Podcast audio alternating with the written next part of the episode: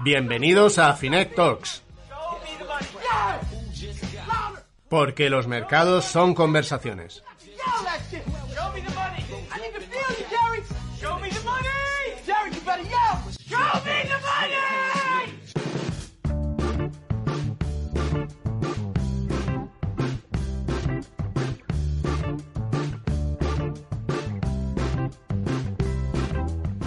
Vivimos tiempos en los que el estornudo de un señor en Murcia acaba provocando una dimisión de un vicepresidente del gobierno para participar en unas elecciones regionales o algo así. Vaya, que no, ya sabéis que nosotros no somos muy de política. Pero vivimos tiempos en los que tienes que pagarle al banco por el dinero en la cuenta corriente y en los que el banco debería pagarte a ti intereses por la hipoteca. Tiempos raros en los que empieza a ser extraño que vayas a trabajar a la oficina en vez de quedarte en casa. Tiempos en los que muchos de las relaciones y de los principios económicos que dábamos por seguros han dejado de serlo. Tiempos raros, raros, raros. Desde el punto de vista de nuestras finanzas, esto también tiene sus consecuencias. ¿eh? Por un lado, fijaos que este aumento de la incertidumbre hace crecer la importancia de contar con un colchón de seguridad. Ya hemos hablado de eso en podcasts anteriores, pero ya sabéis, tener al menos seis meses del salario en liquidez, por si de pronto te quedas sin ingresos, pues como le pasó a tanta gente durante el confinamiento, ¿no? Otra consecuencia de tanta incertidumbre es que pueden tener un impacto tremendo si los resultados de esas situaciones acaban saliendo por el, mal, por el lado malo. Por ejemplo, el tema de la inflación, ¿vale? El tema de que empiecen a subir los precios y empiece a erosionarse nuestro poder adquisitivo. Pues si realmente eso pasa, si se acaba descontrolando, pues supondrá un mordisco tremendo para el valor de nuestros ahorros. Y otra consecuencia para nuestras carteras. ¿Qué se puede hacer a la hora de invertir? Porque claro, si con tanta incertidumbre, con tantas dudas, con los mercados tan caros, con, la situación de la renta fija, ¿qué se puede hacer? ¿Hay alternativas realmente para estar tranquilos en una época de tanto lío y al mismo tiempo aspirar a una rentabilidad real decente? Bueno, pues hoy vamos a hablar de, de una de estas opciones, ¿eh? Vamos a una que está bastante en boga últimamente, que cada vez sigue más gente, eh, que está pensada precisamente para mantenerse en pie cuando todo lo demás está en el aire. Vamos a ver por qué funciona y cómo lo podemos montar con nuestro invitado de hoy. Que por cierto, ha sido una petición de vosotros, de los oyentes. Ya sabes, no te pierdas nuestra entrevista hoy sobre la cartera permanente con Rafa Ortega de River Patrimonio. Ya te digo yo que lo que no es incierto, sino que también es permanente, es el talento del equipo que hace conmigo este podcast. Ya sabéis, Asun Infante, Sara Rivas y Antonio Villanueva, que también lo produce. Yo me llamo Vicente Baró y esto es Finet Talks. Empezamos. Está, es- está bien que digas yo me llamo Vicente ahora porque es algo que no- nunca sueles decir. Y eh, te tratas a ti mismo como si fueras mundialmente conocido y está bien, hay gente que no te conoce, Vicente. Esto pasa. Yo, yo suelo decir y servidor Vicente Baró. Ah, ¿lo dices? Sí, sí. Ah, pues entonces soy yo el que te escucho.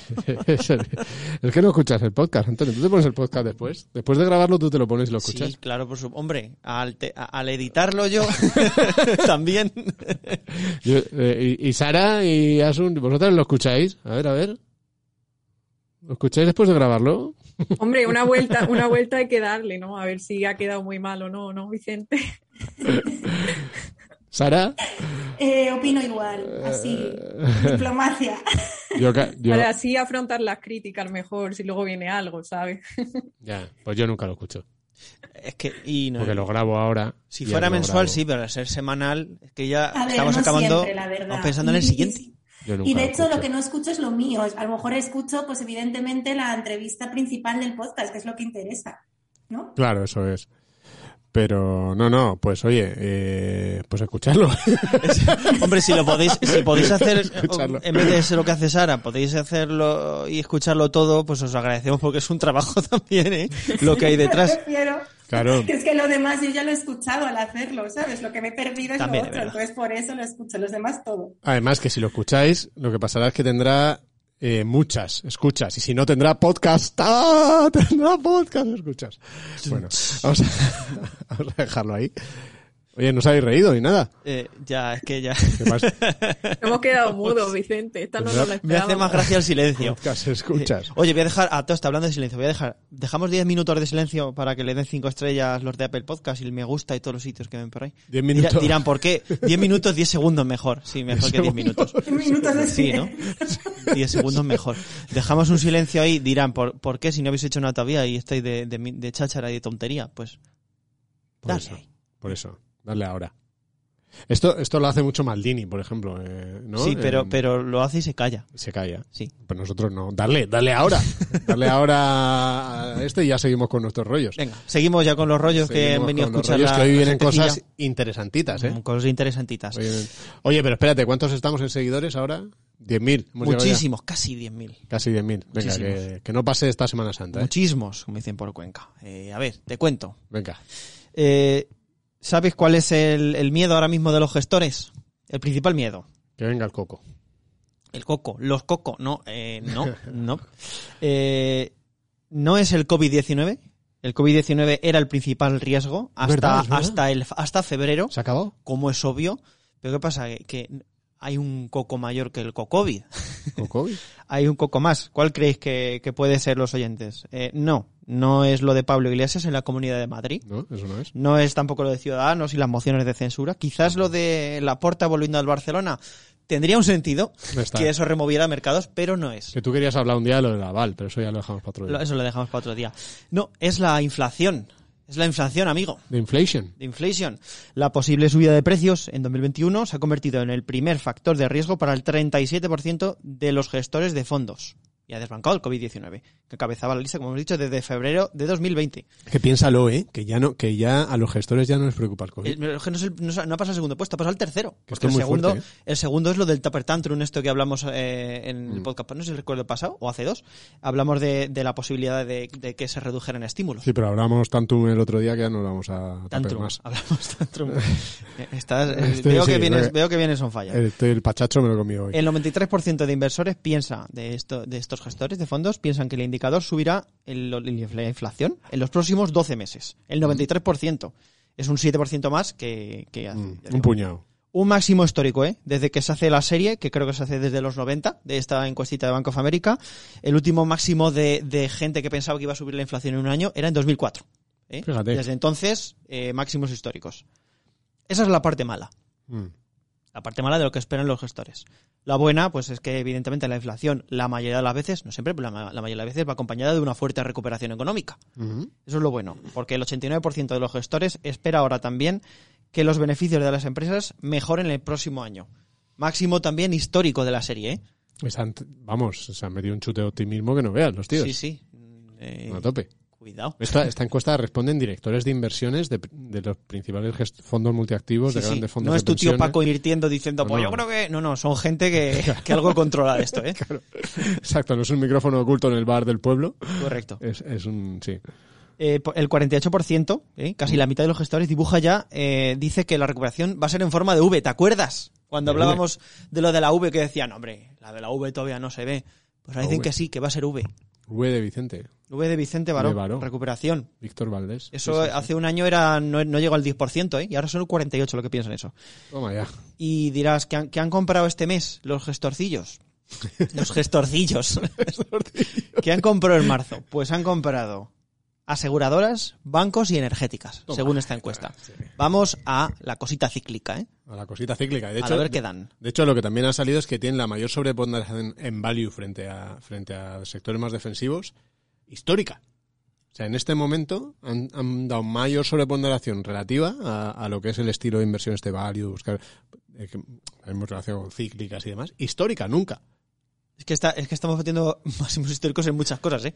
Bueno, de hecho me he estado mirando ahora, justo antes de entrar, porque me ha preguntado en Twitter alguien que cuáles eran los fondos más rentables a 12 meses, y me estaba mirando alguna rentabilidad. Claro, es que eh, tenemos que haber hecho el podcast esta semana de un año de mínimos. Para habernos año. sacado los ojos los que no tomamos muchas posiciones hace un año. Eh. Bueno, yo algunas sí que tomé, la verdad. y la podría haber celebrado. Pero sí, sí, sí, ¿no? Y hay fondos, hay varios fondos que están cerca de los 100%, ¿eh? Mira que hace un año os trajimos gestores que decían, ojo oportunidad histórica, ojo oportunidad Eh, histórica. Sí, sí, sí, sí, sí, uno de los podcasts más escuchados. Correcto. Eh, ¿Sabes lo que no está en máximos? ¿Qué no Eh, están máximos? El peso de la tecnología en las carteras de estos gestores Mm. se ha desplomado al nivel más bajo desde 2009. Aunque ¿En sigue sobreponderándola, o sea, porque no se infra de los sectores de 2008. O sea, el peso relativo, el sobre, El peso este relativo, a- a del inicio. 2000 el nivel más bajo del 2009. Fíjate. Fíjate que veníamos de un añito en el que estábamos a tope con la tecnología, pues ahora ya por lo que sea la cosa va cambiando. Claro, pero es que tú fíjate esta visión de los gestores. Eh, eh, Sara, ¿estás tú igual de optimista que los gestores? Yo, pues yo que no sé, la verdad. No sabes. Como, como gestora de un fondo reputado, Sara, Sara Value, no, no, no lo tiene. Para Value no. ¿Y, y, y has un long term? Pues yo estoy optimista como los gestorcillos, ¿no? Que es Antonio. Qué confianza se permite, el tío, los gestorcillos. Oye, una, una cosa estaba preguntándome. ¿Y nuestro invitado estará optimista? ¿Estará optimista o no? ¿Sabes, lo, ¿Sabes lo bueno de nuestro invitado? Que le vamos a optimista preguntar. no, le da igual. ¿Y eso? Pues le da igual, lo vamos a ver ahora un poquito mejor, pero a él le da igual. Que Le estar da igual que, que- reviente el mundo que, que vaya, se vaya arriba. A él, en su carterita esta que vamos a hablar, le da, se- le da exactamente igual, se va a quedar igual el tío. Se la ha hecho para aguantar lo que venga. se, la ha hecho, se, ha hecho, se ha hecho la permanente. Esto- es- bravo, bravo.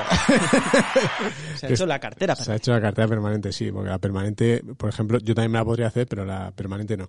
Pero la, ¿Qué es eso de la cartera permanente, Vicente? la nos lo explican mejor, ¿no? Pues venga, dale. lío. Venga, vamos con nuestra entrevista de la semana.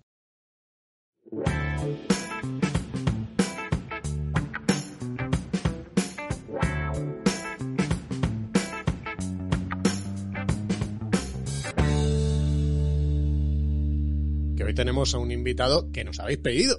Así que nosotros cuando pedís damos, ya sabéis que esto funciona así. Nosotros, vosotros pedís, nosotros damos. Así que saludo lo primero a Rafa Ortega. ¿Qué tal, Rafa? ¿Cómo estás? Hola, muchas gracias por la invitación, Vicente. Un placer estar aquí.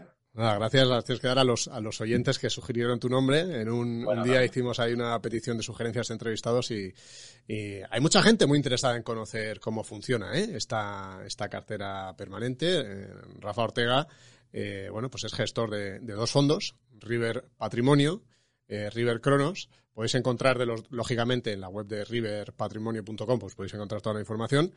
También en Finect, en las fichas de River Patrimonio River Cronos. Ahí hay un matiz que, que estábamos comentando justo antes de entrar en antena, que es que en concreto River Cronos tiene eh, historial anterior, pero más o menos el track record de Rafa es desde verano, más o menos, ¿no? Sí, aproximadamente. ¿Y, y por qué, por qué eh, hemos invitado a Rafa? Porque además también estamos, además de que nos lo ha sugerido un usuario, también estamos notando cada vez más interés por este concepto de lo que se llama la cartera permanente. ¿eh? La cartera permanente, que como sonar suena bien, ¿no? Porque permanente, eso debe ser una cosa que, se- que está ahí siempre, ¿no?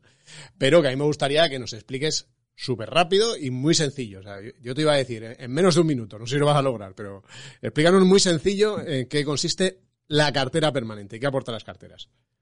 Bueno, la cartera permanente en sí es una, es una teoría de construcción de carteras que diseña Harry Brown en los años 80. Es un escritor americano, eh, inversor también y, y político. Y básicamente se basa en la idea de que si el mundo es incierto, o estamos en un entorno incierto, que ahora lo estamos, pero yo siempre argumento que siempre estamos en un entorno incierto y no sabemos qué es lo que puede ocurrir, de alguna manera eh, sí que sabemos que las opciones, aquello que pueda ocurrir está acotado y que o bien tendremos crecimiento o no lo tendremos, o bien tendremos inflación o no la tendremos, y que a su vez esta combinación de, de crecimiento e inflación nos da diferentes escenarios económicos y cada uno de estos tiene asociados una serie de inversiones o tipos de activo que se ven principalmente favorecidos. Entonces, la cartera permanente lo que nos propone es, si no sabemos lo que va a ocurrir, repartamos nuestra inversión entre los cuatro posibles escenarios que nos podemos encontrar, crecimiento, recesión, inflación, deflación, y démosle un 25% a cada uno de estos escenarios. Seleccionemos el activo que mejor funciona en cada uno de estos escenarios y entonces tendremos una cartera que pase lo que pase, tendrá el activo que se va a ver principalmente favorecido. Por supuesto, tendrá también el que no se verá favorecido, pero la idea está en que históricamente lo que observamos es que aquellos activos que se ven favorecidos compensan con creces las pérdidas que obtienes en los que no se ven favorecidos. Y esto te permite ir componiendo tu capital eh, poco a poco, porque es una cartera conservadora en realidad. Para la recesión necesitas efectivo o renta fija de muy corto plazo, Bien. pero poco a poco te permite componer el capital. Y una de las cosas más interesantes que yo creo que tiene es que esas rentabilidades objetivo un poco de largo plazo de las que siempre hablamos, por la naturaleza de la estrategia, que recoge los flujos de capital que se mueven de, un- de uno de esos grandes categorías a otras, acabas llegando a esa, a esa rentabilidad esperada mucho antes que con otras estrategias. Y eso yo creo que es una de las, de las cosas que la hacen más atractiva. Mm. Eh, porque para quien. O sea, la- la- la- el resumen más sencillo es que la cartera se divide en cuatro, ¿no? Correcto. Al final hay, si, si hay crecimiento, ¿qué va a funcionar? Pues va a funcionar las acciones, ¿no? Entonces, coges un índice de renta variable. Si hay deflación, ¿qué es lo que funciona? Pues cuando hay deflación, los bonos se revalorizan. Y entonces tienes un 25% en bonos, además de máxima calidad crediticia, que tiene una serie de ventajas extra, y de un plazo tirando a largo. Cuando hay inflación, cuando se dispara la inflación realmente, históricamente lo que mejor funciona es el oro. Y cuando hay una recesión, Brown decía que una recesión realmente es una crisis de liquidez, ¿no? Cu- Cuando de repente todo cae a la vez, pues en ese escenario lo que quieres tener es efectivo, quieres ser la única persona que puede proporcionar liquidez, aprovechar eh, las oportunidades y entonces luego componer un poco más tarde el, capital. La idea está en que em, eso te permite absorber volatilidad em, y, y reduce mucho el- el- los riesgos que asumes en esos escenarios extremos donde nadie suele estar preparado. Y es un cuarto en cada parte de Exacto, la cartera. 25%, Y no lo tocas, no lo tocas nunca. 25% acciones, 25% efectivo o alternativas al efectivo, 25% bonos. Esa, esa es la idea. Y luego de esa misma idea, o sea, digamos que el trasfondo de esto, eh, o esta teoría, eh, luego algunos inversores eso lo hemos llamado diversificación estructural. ¿no? Esa idea de que hay una relación estructural entre el escenario económico y los distintos tipos de inversiones que se ven más o menos favorecidos en cada uno de estos. Y entonces la cartera permanente es como la versión conservadora de, de hacer esto. Repartimos un 25% en cada uno y además tenemos un 25% en efectivo, o sea que eh, es una cartera conservadora, solo tienes un 25% de exposición a crecimiento, pero tú podrías tener en cuenta este- esta idea de diversificación estructural y además asumir algo más de riesgo, tener un poco más de sesgo a, a crecimiento. O sea que no por eh, tener este concepto de, de- de inversión necesariamente tienes que ser conservador. Lo que eres es defensivo, que no es lo mismo. No es lo mismo, pero es- esa cuál es la diferencia. Es que muchas veces, yo por lo menos lo utilizo como sinónimo, ¿no? Defensivo y conservador. Vale, yo, yo no lo veo igual. Tú puedes, eh, si te vas a un símil, a un símil deportivo, ¿no? Eh, tú puedes ser defensivo y acabar, y acabar ganando, ¿no? Puedes jugar al contraataque, quiero decir. Básicamente la idea está en que eh, si- la cartera permanente sí es conservadora, ¿de acuerdo? Porque al final tienes una exposición a crecimiento menor. Pero tú podrías tener una exposición a crecimiento mayor y, sin embargo, seguir teniendo siempre esa visión un poco defensiva de si yo no sé lo que va a ocurrir, tengo que tener los activos que me protegen de los escenarios más, Mm. más, eh, más negativos. Mm. Básicamente es, es como una perspectiva de que en vez de centrarte en la gestión de la rentabilidad, a ver cómo consigo más rentabilidad, lo que intentas es a ver cómo gestiono los riesgos que podrían ocurrir. Y entonces dejas que la rentabilidad se encargue, digamos, que vaya viniendo y tú te encargues de no perder. Porque como hay una asimetría entre pérdidas y ganancias tan importante, ¿no? que yo pierdo un 10% y con un 11% me recupero, pero si pierdo un 50% necesito un 100% para recuperarme, Sí, sí, sí. pues, pues si jugáramos a un juego de puntuación en la que la puntuación que te meten a ti vale más que la que marcas tú, tú jugarías de manera defensiva. Jugarías al contraataque, digamos. Eh, entonces, ese es un poco el, el concepto, creo. Oye, Rafa, y si esto es tener, hacer la cartera en cuatro partes y, tener, y tenerla ahí siempre, pase lo que pase, ¿qué hace un gestor durante, durante el día? ¿La mira o...? Bueno, la, la cartera permanente realmente es una estrategia eh, de gestión pasiva, en, en realidad. Eh, hay una serie de reglas de rebalanceo que me imagino que, que tus oyentes Ahora, ahora hablamos de ellas, porque eh, tú sabes que en nuestro podcast hay de todo. Hay gente que, que Vale. rebalancea y hay gente que no, sabe ni lo que es el rebalanceo. Pero ahora sí que es algo Bueno, eso. la, la estrategia es una estrategia de gestión, de gestión pasiva y de hecho hablabas antes de- de- del folleto. En, en el nuevo folleto va a venir definido como que esto es una estrategia de, de gestión pasiva. Eso también permite que las, las comisiones de gestión sean bastante bajas. Eh, vamos a salir con un... Bueno, ahora mismo es un 0%, pero esto es una anomalía, es por, por, esa- por ese tema de que, de que se está componiendo el nuevo, el nuevo folleto pero cuando salga el nuevo folleto va a ser un 0,5 con perspectivas de que si conseguimos aumentar el capital, esa, esa comisión de gestión vaya bajando. A mí, mi, idealmente, mi objetivo es que esto compita eh, como una alternativa, por ejemplo, a una cartera de, de un gestor indexado, ¿no? A una cartera de un robo-advisor, eh, etcétera. Lo que pasa que por, por la combinación de activos que tienes. Por ejemplo, la renta fija la compramos directamente. eh, para las alternativas efectivo también se hace directamente. El oro necesitas comprarlo con, con ETCs. eh, y entonces, en el, en el embalaje del fondo de inversión, que te da esa serie de ventajas fiscales del fondo de inversión, se necesita un, gestor, ¿no? Pero al final esto es un, es un, es un modelo automatizado, ¿no? Yo no estoy tomando decisiones discrecionales. Hay una serie de reglas y yo soy el que las ejecuta y el que se encarga de comunicarlo y, y el que las ha diseñado. Pero en el día a día no, no, no tiene una tarea de, de gestión eh, como otras estrategias discrecionales. Oye, comentabas antes el tema de, bueno, nosotros lo hemos dicho en la intro del, del podcast de Finet Talks, el, el, tema del mundo incierto, ¿no? Es verdad, es verdad que, es verdad que si nos ponemos a pensar siempre hay situaciones inciertas y, y, la, y esta teoría de, de, lo del pavo de Taleb y tal es que cuanto parece que más ciertos todos están a punto de cortarte el cuello, ¿no? Eh, pues, como al pavo en Acción de Gracias. Pero es verdad que la de actual es como que nos ha roto muchos esquemas, ¿no? Eh, y por eso yo creo que estamos todos como en esa situación de, incertidumbre. Es, rompe tanto los esquemas que puede llegar a, romper esas estructuras, esos, conceptos económicos que decías antes que sí que son estables o no, o eso es imposible, ¿no? Que, surja un nuevo tipo de crisis que haga que, que, que no valga el funcionamiento de la cartera. Eh, si, si, te refieres a esta idea de diversificación estructural, yo, yo creo que eh, yo creo que no, porque es que es estructural. O sea, es decir, y estructural quiere decir que la relación. Bueno, voy a dar un paso atrás, ¿vale? vale. Eh, yo creo que pase lo que pase, sea una guerra, un virus, un presidente de Estados Unidos tuitero, eh, uno octogenario, otro, pase lo que pase, sea una crisis comercial, una, da igual. Al final eso se va a reflejar en una combinación de crecimiento y recesión global e inflación o deflación global o, a nivel local. Pase lo que pase, al final estaremos en algún lugar de ese mapa compuesto por esos dos ejes de crecimiento e inflación. Y lo que sabemos es que la relación entre cómo se comportan diferentes tipos de activos en diferentes escenarios de crecimiento e inflación es estructural y eso quiere decir que tiene que ver con los propios mecanismos de asignación de precios de cada uno de estos activos. Entonces, yo no sé lo que va a ocurrir, no tengo ni idea. Además, yo soy de los que piensa que, que, es un sistema tan complejo, tan caótico, que es casi impredecible, muy difícil de predecir constantemente, ¿no? Lo que sí que sé es que esas relaciones son estables en el tiempo y han sido estables durante cientos de años. Esto, si miras un poco la obra de Ray Dalio, que tiene una, una parte en la que hace un análisis histórico y se va muy, muy, muy atrás, eh, esto se repite una y otra vez. Hay una serie de ciclos que coges, no sé, puedes ver la caída del Imperio Romano, puedes ver eh, escenarios de hace miles de años eh, y ves que se repiten una serie de patrones y muchos tienen que ver con cómo estas dinámicas afectan a, los distintos tipos de activo. Entonces yo creo que eso es, eso es estructural.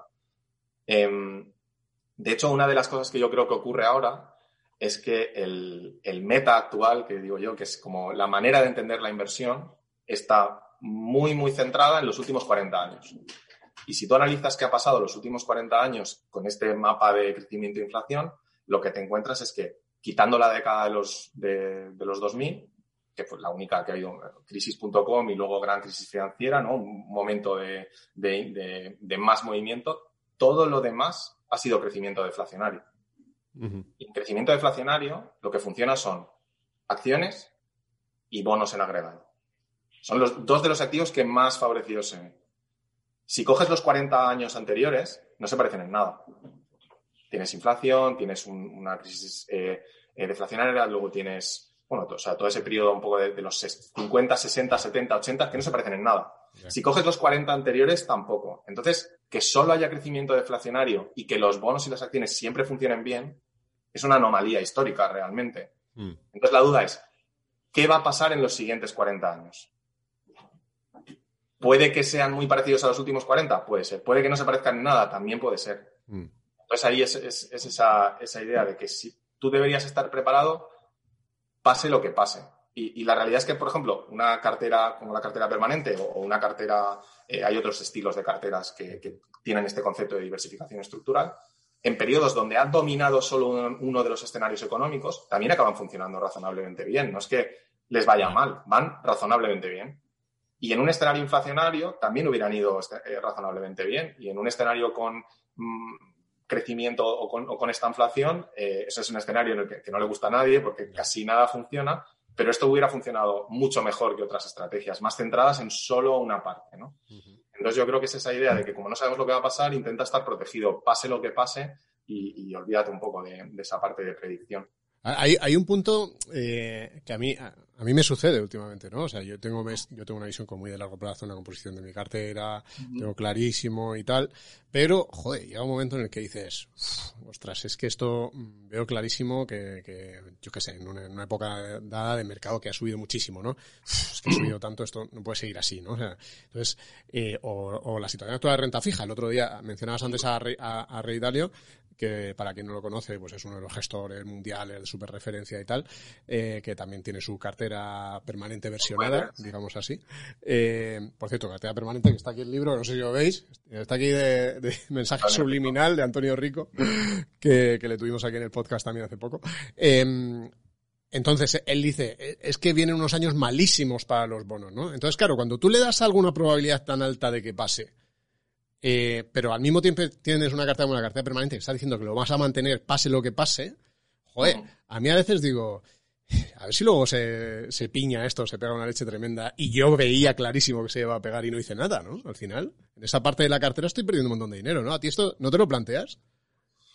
Em, a ver, lo pienso, claro. Lo que pasa es que yo creo que, em, bueno, cuando me preguntan esto, normalmente la pregunta va como centrada en oye, eh, no veo claro las acciones, no veo claro el oro, no, quiero, no veo claro los bonos, ¿no? Siempre hay motivos para dudar de cualquiera de las patas, ¿no? Recientemente la, que más se insiste es en la, de, en la de los bonos. Yo realmente llevo desde el año 12 eh, invirtiendo en una cartera permanente, primero particular, que luego se ha, terminado convirtiendo en este, en este fondo.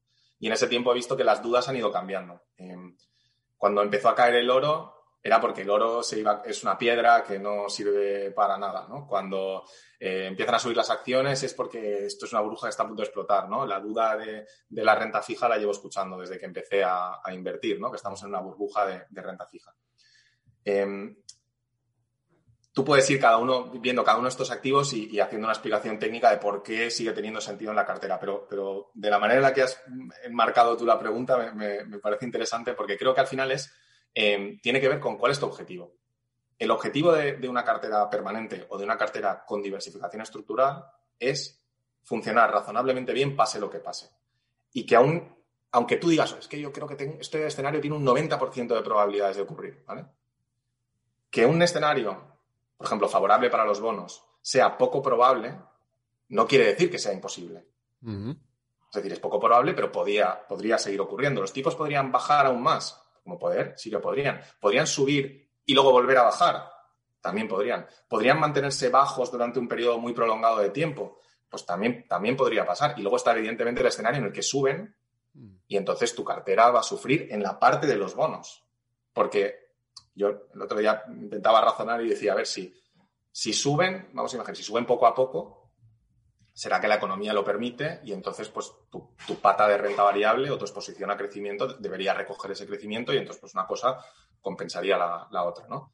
Si suben muy rápido, será que se ha disparado la inflación, ¿no? Y entonces pues ahí tienes el oro que también debería protegerte de, de esto, ¿no? Entonces al final yo creo que es, ¿cuál es tu objetivo? Si tu objetivo es que la cartera funcione razonablemente bien, pase lo que pase, tienes que tener esos activos en la cartera, no, no, no puedes no tenerlos. Otra cosa es que digas, no, es que mi objetivo es, eh, o, bueno, o yo creo que sí que sé, o voy a ser capaz de, hacer timing con el, con el escenario macroeconómico porque voy a saber ver venir, ¿no? entonces me voy a posicionar un poco más o, un poco menos. Entonces ya partes de un marco conceptual totalmente diferente al, mío y entonces lo que tiene sentido para ti es, totalmente otra cosa porque tienes otra serie de, objetivos. Y luego también otra cosa que, que comento yo mucha gente es que la cartera permanente, por ejemplo, si tú decías invertir en una cartera permanente, puede ser tu única estrategia o puede ser una estrategia que utilizas para un objetivo. Y, tú puedes tener una cartera permanente y luego una cartera variable, que además hablaba Brown también de esto en, su obra, ¿no? De la cartera permanente para la seguridad y luego una cartera variable con la que puedes hacer, por ejemplo, una apuesta discrecional. Oye, quiero ser un poquito más optimista, voy a poner un poco más de renta variable. Oye, me preocupa el escenario inflacionario, puedo poner un poquito más de oro, tips, commodities, otra, otras cosas. O sea que tú luego la puedes hacer tuya, ¿no? Y al final yo creo que la mayoría de gente que invierte en, Cronos, por ejemplo, la, es de este segundo tipo, ¿no? Utiliza la cartera para parte de su asignación de activos y no invierte solo en la cartera, en la cartera permanente. Y yo en particular hago lo mismo. O sea, yo em, digamos que para mi fondo de maniobra, ¿no? Un poco mi ahorro a más corto plazo, lo que quiero tener ahí, confío en la cartera permanente y luego a partir de ahí invierto, por ejemplo, en River Patrimonio y también tengo una cartera variable donde hago, pues, yo que sé, alguna apuesta un poco Mm. especulativa o discrecional, cosas que me interesan, que simplemente quiero apoyar, pues también invierto un poco, un poco ahí. Mm. Eh, eh, en un momento como el actual, o sea que al final hemos tenido tantos años de, de tipos tan bajos.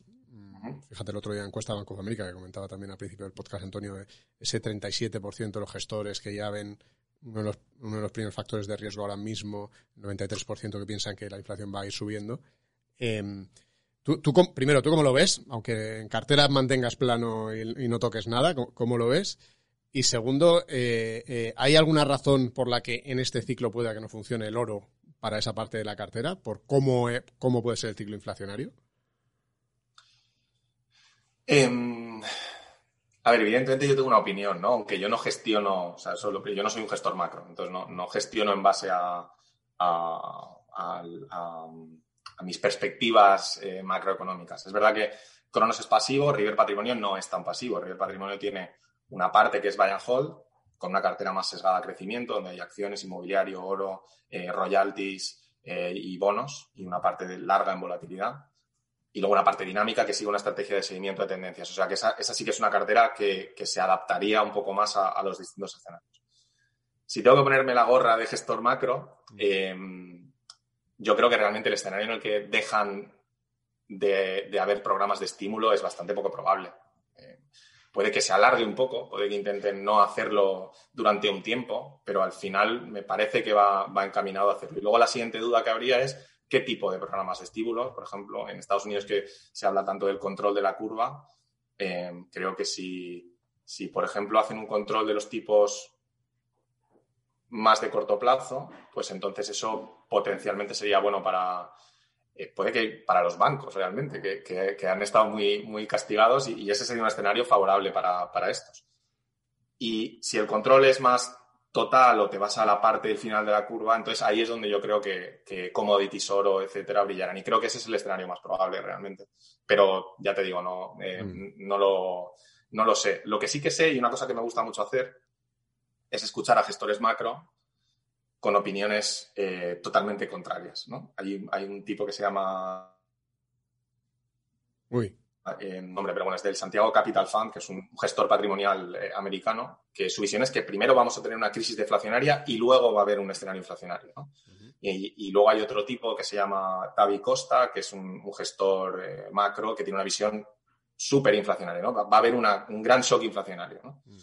Y a mí me gusta escuchar a esa gente, ver un poco lo que están contando. Las dos historias son muy convincentes porque están muy bien eh. ¿Sabes? Los gestores macro generalmente además se explican muy bien y son muy, son muy convincentes con, con cómo cuentan lo que ellos creen que va a ocurrir.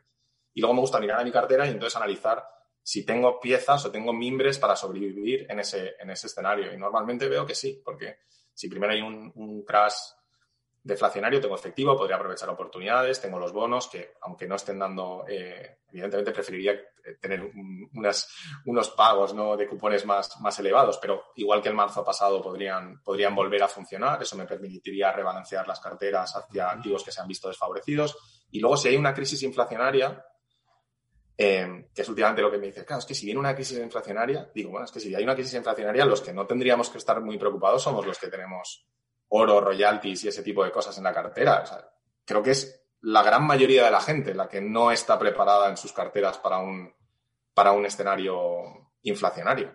Y yo creo que el oro, ot- otro, otro tema, eh, que la gente está un poco decepcionada con el comportamiento desde, desde verano del año pasado hasta ahora, yo creo que el oro está reaccionando muy claramente a, a sus, a sus drivers o a sus fundamentales, que hay gente que no quiere entender que el oro también tiene fundamentales, pero los tiene, que son los expectativas de tipos de interés, precio de la energía, eh, políticas monetarias y compras de bancos centrales. Con eso explicas el 80% de los movimientos del oro.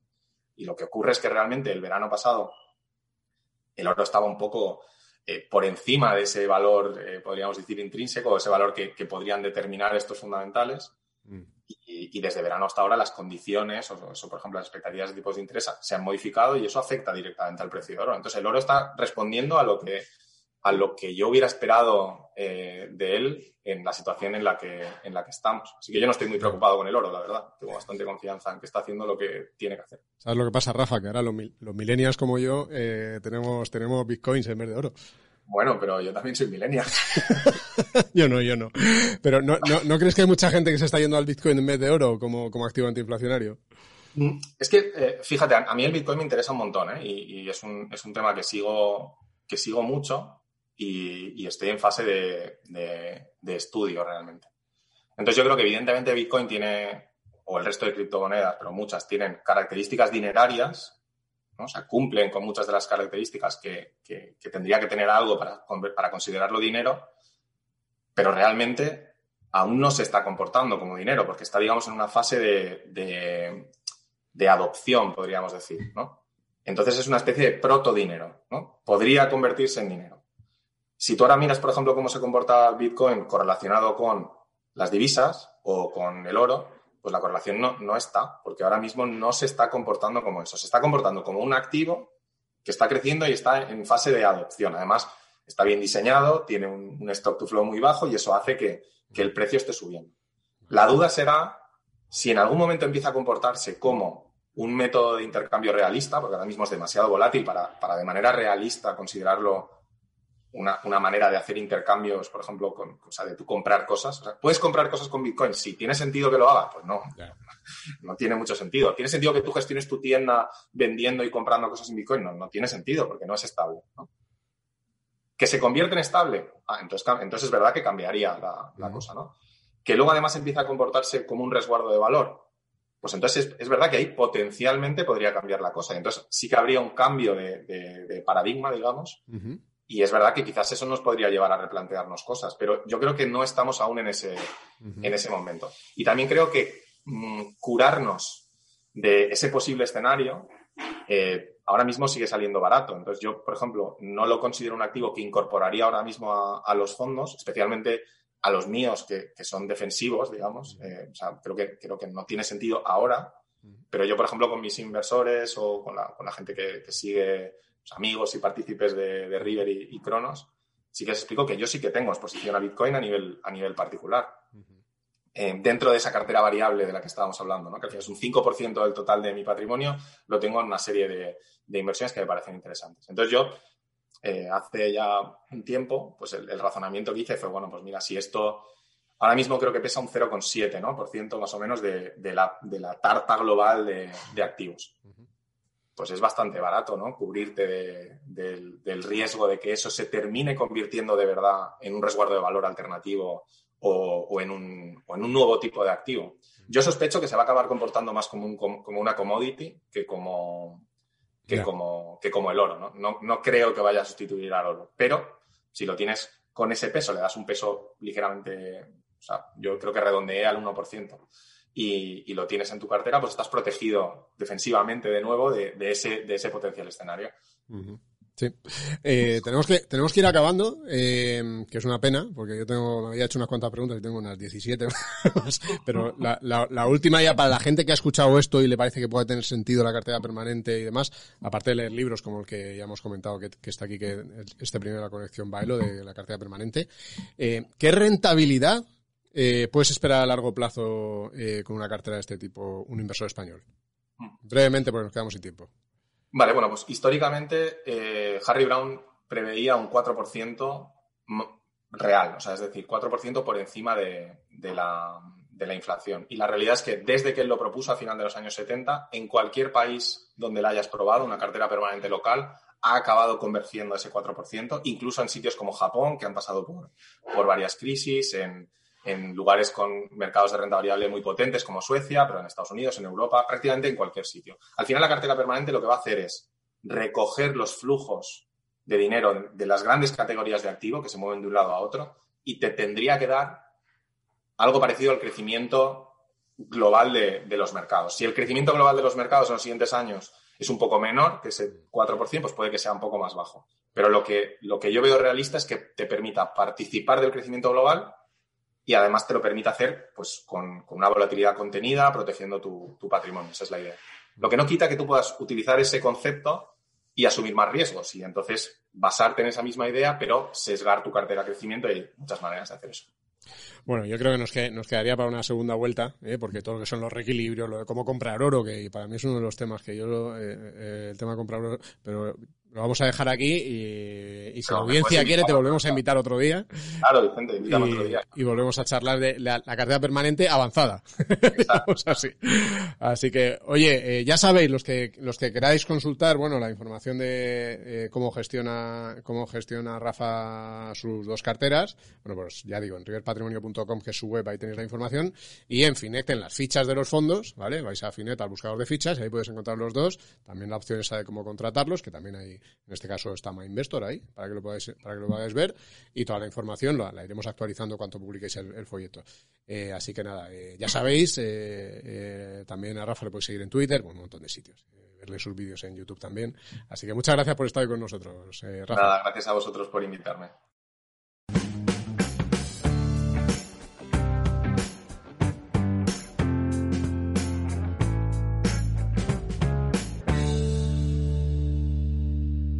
Pues ahí está, la cartera permanente. Que yo, yo no sé si, se- si, si somos más de Heráclitos o de Parménides, ¿eh? Tú eres más de eh, ¿Tú te acuerdas de esto de la filosofía? Era uno que decía que en todo cambia, nada permanece, y el otro decía, no, no, al revés, todo estos rollos, no. Se peleaban ahí. Yo soy más del queso parmesano, más, más bien. Pues es que digo, a ver qué vicentada le suelto. Pues esa, toma. Bueno, hay que ser inteligente para pensar estas cosas, pero por eso vamos a ver si viene ya la lista de Asun, la lista de Asun, y para ver qué nos trae esta semana.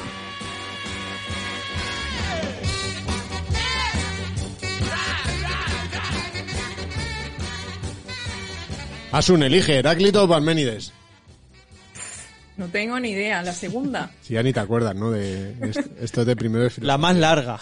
La, que, la, que la opción más larga. siempre. Heráclito era el que decía, todo cambia, nada permanece, que no te bañas dos veces en el mismo río. Bonito, ¿eh? Bonito. Bonito. Bueno, ¿qué nos sí. trae? Tus listas sí que van cambiando, ¿eh? Cada semana una distinta.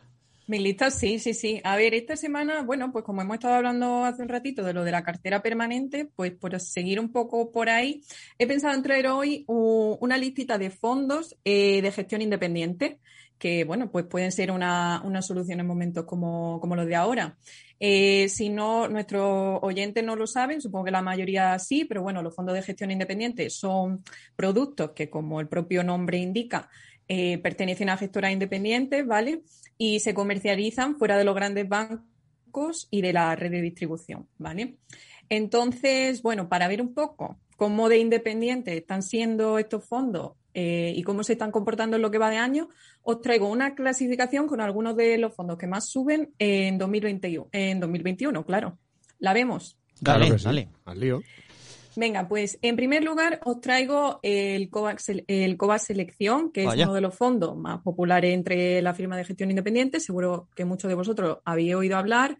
Mm. Eh, bueno, este fondo eh, que he estado mirando antes en Inverco tiene casi 13.000 partícipes eh, y un patrimonio superior a los 600 millones de euros. Está ganando este año más de un 23%. No está mal, ¿no? Fíjate, No, no fíjate, porque yo había visto, yo tenía entendido que este tipo de fondos en otros años, ñe, ñe, ¿cómo lo he ido otros años? Porque, a ver, no sé, que me, me- me- me suena raro.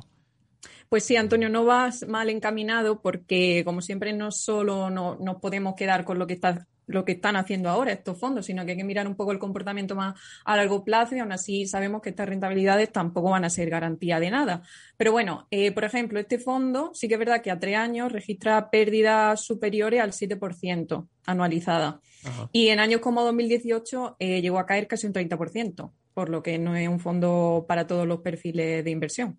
Bueno, y es la gran historia, es el fondo de García Paramés, es, eh, fíjate, la gran popularidad eh, que, que tenía y pues ese comportamiento de los últimos años que hizo que mucha gente dudara, ¿no? Eh, bueno, pues ahora este año, este año está liderando ahí la rentabilidad y bueno, a ver si recupera, ¿eh? que, mucha gente invertida en este fondo y pues eso, desde, desde el lanzamiento todavía no está en positivo, pero vamos, que la recuperación está siendo espectacular.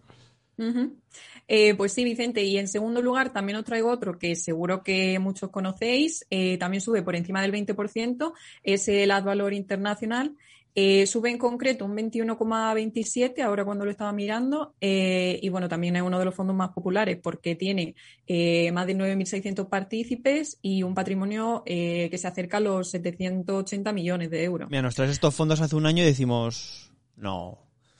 ¿En serio? ¿Sí? Así es. Tal, Aquí tal de y como nuevo- estaban. Bueno, hace- Claro, Dale, dale.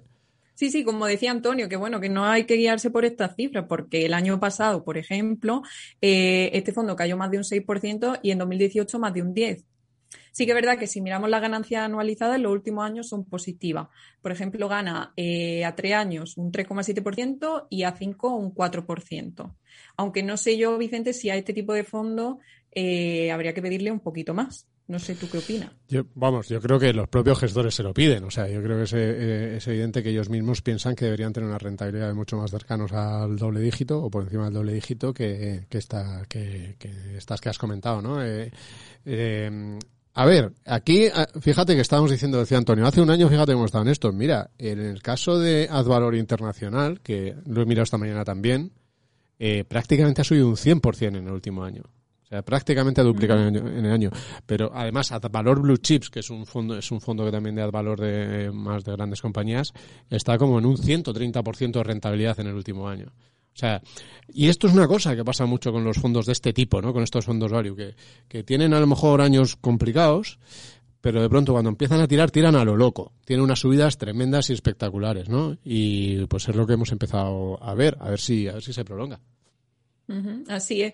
Pues bueno, vamos con otro de los que más suben. Eh, no sé si después de estos dos fondos que he comentado tenéis alguna idea de algún fondo así también que pueda ser, de que esté entre las primeras posiciones. Algún rollo de. Alguno más de los valios, ¿no? Supongo, de estos más independientes. Bueno, de, de... de- de los value no sé. O sea, yo creo que este año no está tan arriba, y a lo mejor no lo traes por eso en Magallanes European Equity, pero probablemente a tres años sí que es de los mejores values, pero en este año no, o sea que no sería, no sería uno de esos. Sí, este año eh, estaba bastante bien, de hecho, el Magallanes, pero sí que es verdad que, bueno, en esta lista por, por rentabilidad no entraba, pero estaba, no sé, no, lo- no recuerdo, pero creo que era un 14 o algo así, o sea que estaría ahí, ahí.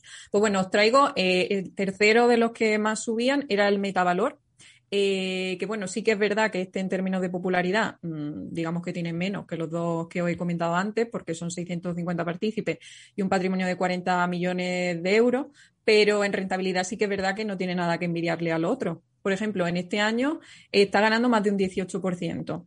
Y si miramos la ganancia anualizada, el fondo está positivo, en positivo tanto a tres años como a cinco y a diez. Eso sí, también se ha pegado alguna de vez en cuando, por ejemplo en 2018, como los demás, a aquel año cayó un 10%. Mm.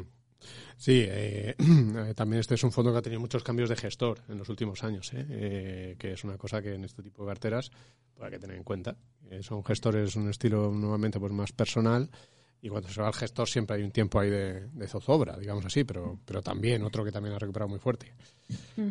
Y ya, bueno, para no extenderme mucho más, os voy a dar un par de nombres más para que de manera rápida a nuestros usuarios le puedan echar un ojo, porque no sé si sabéis que en Finec eh, tenemos una sección de fondos que está muy chula, eh, donde además eh, se pueden hacer comparativas y guardárselas, ¿verdad, Vicente? Buah, eso es un cañón. Yo tengo hechas una serie de comparativas, por ejemplo, las que os he contado antes. Por ejemplo, entre los grandes, cuatro fondos value grandes, pues ahí sobre me he hecho la comparativa, la tengo guardada. Entonces, de vez en cuando voy a ver quién va ganando ahí en, la ran- en el ranking de rentabilidad. Pues mira, además ellos. de las fichas de los fondos que ha mencionado Asun, Asun, os vamos a dejar también la comparativa entre los tres. Y Y, el ya, a, y ahí a partir de ahí, pues ya hurgáis vosotros. Oye, y el escaparate queráis. de gestión independiente, También. que también tenemos. Ahí ya. va todo. Ahí vamos a, está vamos a, a poner también el, este, el, el fondo de Rafa para que lo podáis encontrar. También. O sea que lo- Tenemos todo. Esto es una maravilla, esto es una maravilla. Aquí, aquí hay de todo, o sea, quien no contrata aquí o no entra o no se informa es porque, porque no quiere y porque tenemos muchísimas cosas. Y bueno, como os decía, eh, os voy a dar un par de nombres más y ya que los usuarios, pues mira, pueden ir al comparador, compararlo, verlo, etcétera. Uno sería el, el Incometric E- Equam Global Value, que en el año sube casi un 17%, y otra también que a lo mejor os sonará, el Metamérica USA, que también sube casi un 16%. Y eso, pues si queréis verlo un poco, ver cómo se comportan con otros fondos, con misiones, eh, comparar un poco lo que han hecho en los últimos años, pues en el comparador lo podéis ahí ver todo. Mm, que los fondos que se ha traído Asun son más de, de ese tipo, más, más value, ¿no? Digamos así. Eh, Pero si nos vamos a, a, a- a todos los fondos de renta variable española, hay algunos que es impresionante las rentabilidades que han tenido en el último año y este año, ¿eh? O sea, por ejemplo, el Alcalá Multigestión Oricalco, esto es, una, esto es un locurón, Ah, esto es un, sí. un 500%. Sí. Es un mega locurón. Luego hay uno de renta 4, es eh, Ariema, hidrógeno y energías sostenibles. También no sé cuánto era, 170 me parece que era lo que subía. O sea, que es que desde hace un año hay unas rentabilidades tremendas en, en los fondos. O sea que- Bueno, muy bien. Pues muchas gracias, Asun. Nada, las- nos vemos la semana que viene, a ver qué traemos. Nos vemos la semana que viene. Oye, yo me he quedado con lo que he dicho antes de lo de Heráclito y Parménides. Eh, Sigues ahí, ¿eh? me queda un poco enganchado. O sea, me gustaría saber, a- audiencia, esto es una petición formal. Me gustaría saber de qué sois más. ¿Sois más de Heráclitos o de Parménides? Pero esto que es ahora, eh, esto, esto es Finectors con píldoras del conocimiento, Vicente. Esta- estamos en Finectors, estamos a la chanza, a la, a, a te lo damos fino, te lo damos gordo. Aunque sea, aunque sea, aunque sea poner en los comentarios ahí en, en vuestro en vuestro escucha poca vez, ponéis ahí. Yo soy más de Heráclito, yo soy Parménides. Yo me acuerdo cuando estudiaba y decía, no, todo Team Parmenides, Nadie- Team Heráclito. Parménides. Me está gustando. Dijo esto. nadie nunca, ¿verdad? Me Oye, pues eh, yo creo que, no, que, que este debate nos viene fenomenal para presentar la sección de Sara. ¿Ah, sí? ¿eh? Porque siempre se la saboteamos un poco al principio y Ah, así sí, ya hemos descolocado a la gente. Así que vámonos ya al más allá.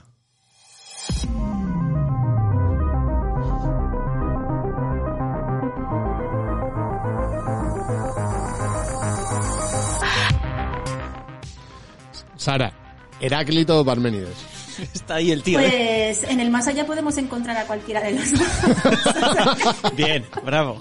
Porque hay muchas cosas que permanecen, pero hay muchas que cambian también, ¿no? Ese es el, ese es el eh, se- sería hacer un fondo mixto de Heráclito y de Parménides.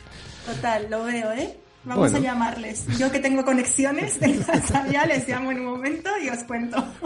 Bueno, ¿qué jamoncito te traes esta semana?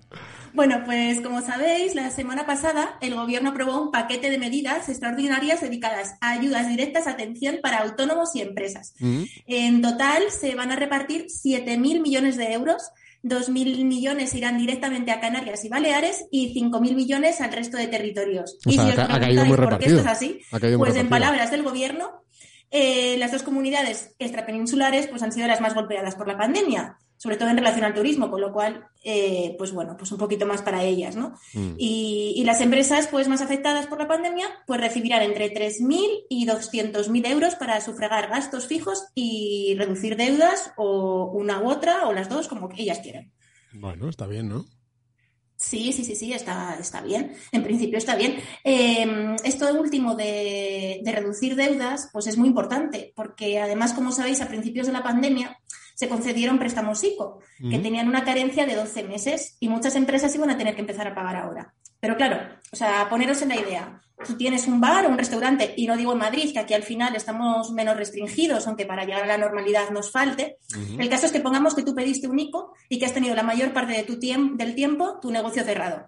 Pues evidentemente no vas a poder hacer frente a ese pago, ¿no? Eh, pero con esta ayuda, pues ya vas a poder. Eh, por cierto, que los préstamos ICO también han sido ampliados, eh, en concreto hasta el 31 de junio, o sea, se van a poder pedir hasta el 31 de junio y con mejoras, porque si antes había eh, una carencia de 12 meses, como hemos dicho, pues ahora van a ser de dos años y si el plazo de vencimiento antes eran de 5, pues ahora va a ser de 8. Entonces, o sea, yo ahora mismo tengo el bar, como tú has dicho, lo tengo ahí pues, en la Puebla de Almoradí, tengo un bar. Coño, ¿te acuerdas? Qué bien. Tengo, tengo ahí un bar. Lo he tenido que cerrar, ¿no? Entonces, me o sea, pero me dieron un ICO. Entonces, ahora con estas ayudas que me dan, lo que puedo hacer es repagar ese, ese crédito ICO que me dieron. Claro, o sea, tú puedes hacer frente a las deudas, porque al final el préstamo ICO tenía un o sea, una carencia de 12 meses. Pero si tú, por ejemplo, lo pediste en el mes de mayo o en el mes de junio, pues dentro de poco ibas a tener que empezar a, a pagar ese, ese préstamo, porque los ICOs no eran como esto que se está haciendo ahora, que es una ayuda directa sin a fondo perdido, ¿no? O sea, al final los ICOs eran un, eran un préstamo. O sea, pero esto no es préstamo, esto me lo dan y, y pago lo que me, lo que debía y a funcionar. Claro, esto es, de- esto es ayuda directa. Oye, entonces, pero a- a lo, lo- lo que importa, a ver, aquí, ¿qui- ¿quién va a repartir el dinerito aquí?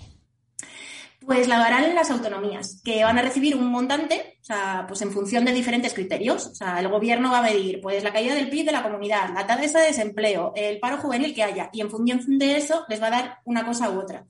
Pero bueno, lo importante aquí para nuestros oyentes es que si eres autónomo, pues para poder pedir estas ayudas vas a tener que cumplir varios criterios. Y entre ellos es indispensable presentar las declaraciones trimestrales de IVA, que aquí a mí me ha dolido un poco, porque los periodistas, por ejemplo, no hacen declaraciones de IVA.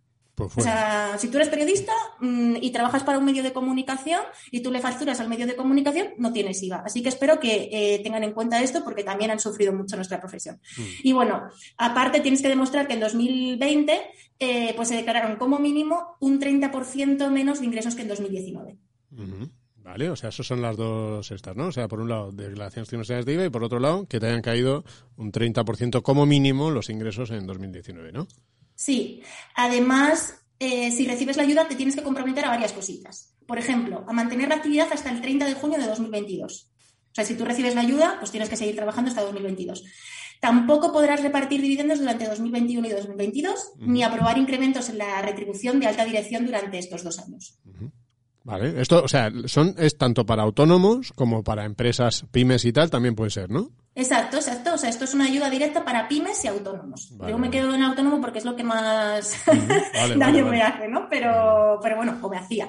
Pero, mm, pero, pero bueno, que es para todos. Entonces, claro, pues a lo mejor tienes tus dividendos por ser una empresa o, o, pues la la alta retribución que tienen eh, los altos cargos, pues bueno, pues no, no pueden subírsela en dos A años. mí entiendo, a- hay una cosa, esto de tener que com- mantener la actividad hasta el 30 de junio de 2022, eh, lo veo raro, bien y mal a la vez, porque imagínate, no, no puedes, Mm. que no puedes, que, que por lo que sea, situación familiar, no sé qué, encima de, de eh, encima paleado también, porque te tiene- eh, si no mantienes la actividad y por fuerza mayor tienes que cerrar, Pero luego que te, supongo que que te- habrá tendrás que devolver cosas. el dinero o cosas, ¿no? claro, claro, o sea, es encima que, tienes esto que cerrar, además, tienes que o devolver sea, el dinero. Mira, lo Es iba a contar después, pero lo voy a adelantar. Mm. Por esto es importante, eh, yo estos, estos días pues he estado hablando con economistas, con auditores y demás, me contaban que es muy importante que estas ayudas vayan a aquellos negocios que tengan viabilidad. O sea, que tengan un proyecto y una idea que, que- que tenga futuro. Es decir, no es que vaya para todo el mundo. O sea, evidentemente hay que ayudar a las empresas, hay que ayudar a los autónomos a seguir adelante, pero siempre y cuando el proyecto que tengan detrás lo valga. Porque Claro, si pues, no, da- esto es pan para la- hoy y hambre claro. para mañana y no van a poder cumplir además esto que ya has dicho antes. das la ayuda, te cierra por fuerza mayor y encima a lo mejor el Estado hasta se queda sin percibir. Claro, o sea, esto al final, mm, bueno, pues eh, no sé si va a haber para todo el mundo, ¿no? Ya. O sea, porque de hecho hay algunos eh, representantes de asociaciones que están diciendo que sí que va a haber, que es suficiente, otros como el de la hostelería están diciendo que, posiblemente no llegue para todos, ¿no? Ya. Entonces, que uno reciba un dinero puede que otro no lo reciba. Entonces, hay que saber distribuir muy bien esto y tiene que ser eh, pues justo, de una forma justa.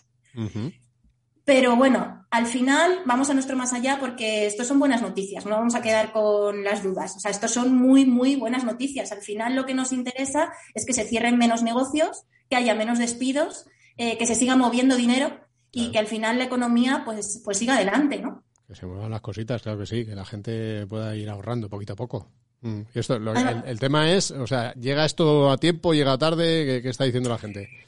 Pues a ver, el problema es ese también, o sea, mejor que llegue más vale tarde que nunca, ¿no? Lo que pasa es que como hay otros países aquí en Europa que han cogido las riendas eh, mucho antes y han llegado las ayudas mucho antes, pues han evitado muchos disgustos que todas las empresas españolas y todos los autónomos españoles iban aguantando este año. Por ejemplo, ya que nos escuchan muchos alemanes, en Alemania, desde el primer momento, los autónomos pudieron solicitar una ayuda directa, igual que esta, a fondo perdido, que adelantaba el 75% de la facturación respecto a la que tuvieron en 2019. Ahora, tú ponte que te va un poquito mejor que tu negocio, es decir, que superas ese 25% de facturación, ¿qué hacen? ¿Te quita toda la ayuda? No, simplemente si tú ingresas eh, un 50%, pues te compensan con el 50% restante hasta llegar al 100% de su facturación. Y además, la ayuda llegó a las cuentas bancarias de los beneficiarios en apenas 72 horas de ponerse en marcha la medida. Eso sí, Aquí, eso también. pues, Ay, me lo- temo que van a tener que esperar algo. Lo, lo que hace tener las cuentas saneadas, ¿eh? Tú También, tienes tu colchón de emergencia, llegan malas, pues te pones a utilizarlo. Bien, bien Claro. extrapolado ahí. ¿Que no la tienes? Ahí. ¿Qué pasa? Porque tienes un problema, amigo. Bueno, pues nada, oye, se nos queda... Así que, eh, pues es lo que tienen los alemanes, que tienen las cuentas en orden. Nosotros no, pues teníamos que pedir. Claro. Tienen las cosas bien hechas como, como Natalia recomendaba. Es que a mí me ha gustado mucho el podcast de Natalia. O sea, la, la nombro siempre que puedo porque me gustó muchísimo. Y claro, pues tenían ahí el remanente por si las cosas venían mal, pues poder hacer la frente. Pues yo, yo creo que, bueno, como como decías tú antes, ¿no? Oye, pues, pues más vale tarde que nunca. Y llegamos a una temporada muy, muy importante para, para España, que es la época turística. Y oye, a ver si esto hace que haya gente que pueda aguantar por lo menos allá hasta el verano y si las vacunas son buenas noticias. Y, y bueno, pues recuperamos ahí cierta normalidad. Vamos a ver ahí si lo conseguimos, ¿no? Además que el turismo se está empezando a mover, ¿eh? O sea, aunque nos parezca mentira, yo que tengo ahí fuentes dentro del terreno aeroportuario, están subiendo los vuelos, muchos vuelos se está viendo. Bueno, dicen que hay demasiados entre París y Madrid ahora mismo. Pero, pero bueno. Pero sí, sí, vamos a ver si el tema vacunas avanza y tenemos un veranito bien y toda esa gente que, que está relacionada con el turismo, pues eh, empie- empieza a ver la luz al final del túnel. Así que nada, muchas gracias Sara por este más allá. De nada. ¿Qué es eso? ¿Una campanita? Claro, hombre. The bells. Tenía ya ganas de entrar la campanita. The bells ringing. Ahí está, la, suena la campana del paseillo de la vergüenza, que siempre nos trae una pregunta de esas que a la gente le da vergüenza hacer. Y son las que más nos gustan a nosotros, ¿eh? Hablaba antes la Sara de Natalia, pues Natalia decía esto, hay que hacer las preguntas que dan vergüenza. Venga, vamos con ella. Pues mira, esta tenemos... eh, vo- voy al grano, y rapidito. Venga, tú de Grain. Cortita del pie. En finet.com barra preguntas han dicho, nos han preguntado, ¿puedo compensar fiscalmente las pérdidas, las pérdidas de un fondo con las ganancias de otro?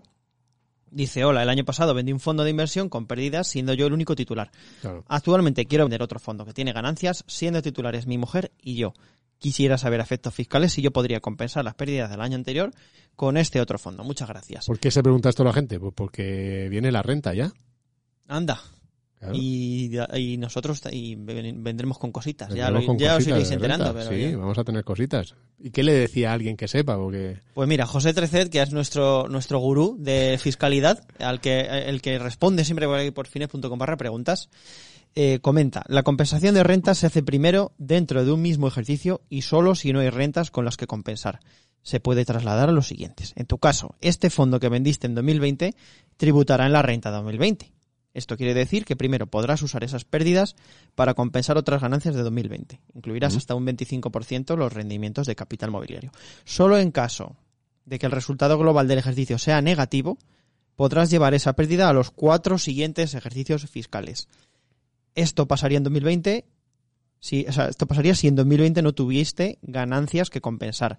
En ese supuesto, sí que podrás usar la minusvalía del fondo de 2020 para compensar la ganancia del fondo de 2021, que nos ha comentado. Claro, o sea que tú el año pasado, en un momento dado en marzo, no pudiste con la tensión, ay, ay, ay, ay, esto va a caer mucho, vendo.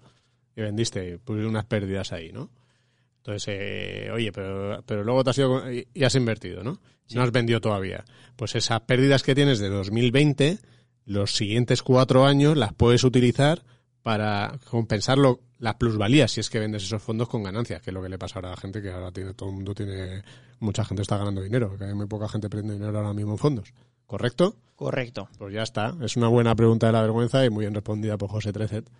Así que muchas gracias. Ya sabéis, ¿eh? mandarnos las preguntas de la vergüenza, las podéis hacer en Finect y todo eso. Vamos ya con nuestro consejo del Cena Oscuras. Y todo eso. Ya vamos rapidito, ¿eh? Se nota. Voy a cerrar esto porque he vuelto a traer, es que hacía mucho tiempo que no lo traía y lo echaba de menos. ¿El que has traído? Eh, pues un tacaños extremos. Tacaños extremo, macho. ¿Te acuerdas, eh? Sí, te- sí, es que me encanta. Entonces, Sí. como eh, necesitaba traer uno ya porque he visto uno que, que me encanta. Vamos allá. Kate Hashimoto, Mm. nombre por supuesto inventadísimo seguramente, Sí, como el creador del Bitcoin. Si esto es Eh, así. eh, decía, mira, el título del vídeo es Nunca ha usado papel higiénico y reutiliza las servilletas. No va a hablar de esto, la señora, de esto en particular, sino que va a hablar de otra cosa todavía que me parece un poquito más grave si cabe. Esta es la cama donde duermo. Está hecha de colchonetas de yoga de las que alguien se deshizo, así que las tomé. Considero que mi cama es cómoda y no necesito una cama de verdad. Las camas cuestan cientos de dólares, lo que es absolutamente indignante. Es indignante, le, le indigna que cuesten los colchones mucho dinero. Continúa. Y aquí está mi pequeña cocina. Este lugar venía con un lavavajillas, lo cual es un gran gasto de agua y de energía. Evidentemente. Así que lo uso para guardar cosas. Esto es una cocina eléctrica que De la de lavavajillas ha cogido, lo ha, ha- ha- escorrido la bandeja y ha sacado una cocinilla eléctrica, la tía de ahí. Qué maravilla. Entre otras cosas que tiene ahí metidas dentro de la lavavajilla. compré usando cupones de descuento. Por supuesto, la cocinilla la ha usado, la ha comprado con cupones. Claro. Tengo esto porque mi apartamento venía con una cocina y horno a gas, pero la compañía de gas me cobraba 17 dólares al mes Claro. como tarifa mínima, solo por tenerlo habilitado. Rara vez cocino, así que corté el gas. Ahora esa cocina es un espacio para guardar. Y aquí tengo algunas revistas que a veces uso como mesa. Sí, también. En fin. O sea que es. eh, Por lo En fin. Bueno, ahora se general, pone a hablar de no la gasto ropa que dinero flipas. en ropa. No he comprado ropa en unos ocho años. La última vez que compré ropa interior fue en 1998. Ahí lo dejo. Yo creo que es suficiente. Os dejaremos el capítulo también entero en... Ha dicho, la última vez que compré ropa interior fue en 1998. Sí, y luego sale con unos calcetines que, que da gusto verlos, ¿eh? da gusto ver los calcetines que lleva. Eh, por si alguna vez me tenéis a mí con un cena oscuras, pensad en este tipo de gente, por favor. Que yo soy un, un, un millonetis. Un. No, no, desde luego. Esto, eh, bueno, esto es, esto es lo de, ¿cómo se llamaba? Eh, atacaños extremos, ¿no? Eso Correcto. que se puede ver ahí en, en YouTube. Y ya digo, con este tipo de gente, yo no me creo que haya gente así de verdad. Pero, ya como dicen los italianos, se non è vero, e ben trovato. Es decir, si no es cierto, bueno, la historia está ahí, está ahí, está guay, está graciosa. Pues Ben Trovato e Ben Ilato, porque ahora tienes también una canción en italiano para Hombre.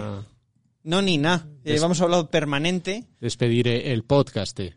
Claro, he, he oído cartera permanente, Permanente. y digo, pues, centro Un- de, gra- de gravità permanente de Franco Battiato. Y, Un saludo a los amigos italianos, que nos sabes- que sabemos que nos escucháis. y conoce, tú, conoce, tú no conocías a Franco Battiato. A esta canción te la he puesto y dices, no me suena. No, Hombre, yo la canción no. Pero por favor. Capitani coraggiosi, furbi contrabbandieri macedoni. Sí, ahora cuando venga el estribillo te- la vas a conocer, seguro. Franco Battiato, este es un grande, ¿no? De, Gra- grande italiano. Vestiti come dei bonzi per entrare a corte degli imperatori della dinastia dei Ming. Ming. Cerco un centro di gravità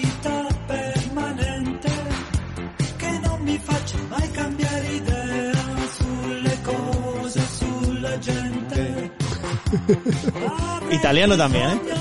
Al tener la letra delante, pues ayuda. Eh, oye, pues está bien. eh, permanente, permanente, esa cartera permanente. bueno, decidnos qué opináis en los comentarios de estas cosas. Darle a me gusta, suscribiros, pasárselo a los amigos. eh, todo eso, ¿no? Regalar tarjetas del podcast es que hay. Muchas cosas. Anda. Lo que queráis. Eh, no sé, se me ha ido la vida. Que muchas gracias a, a todos por seguirnos. Eh, os dejamos con esta cancioncita del Centro di Gravità Permanente. Un saludo a todos los amigos italianos. Eh, nos escuchamos la semana que viene en Finet